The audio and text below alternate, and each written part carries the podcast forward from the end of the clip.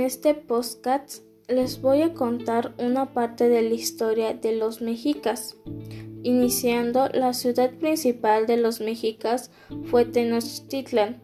Ellos eran el pueblo de mayor desarrollo político, económico y militar de México prehispánico. Asimilaron la cultura de sus antecesores, fundamentalmente los toltecas. Los mexicas vinieron desde Aztlán y llegaron al Valle de México, siguiendo una señal dada por su dios, de donde fundar su pueblo. En la orilla del lago de Texcoco encontraron lo que buscaban, un águila devorando una serpiente encima de un opal.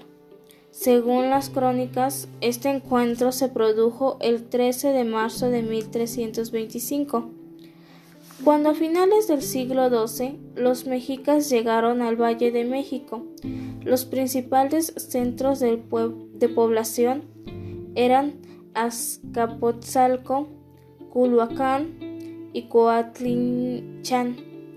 Ellos lograron convertirse en este gran imperio debido a que Tenochtitlan y Texcoco se aliaron para derrotar a Azcapotzalco Luego el señorío de Tlacopan se les unió para formar la Triple Alianza, siendo los mexicas los líderes, adueñándose de todo el Valle de México y después conquistaron otras regiones.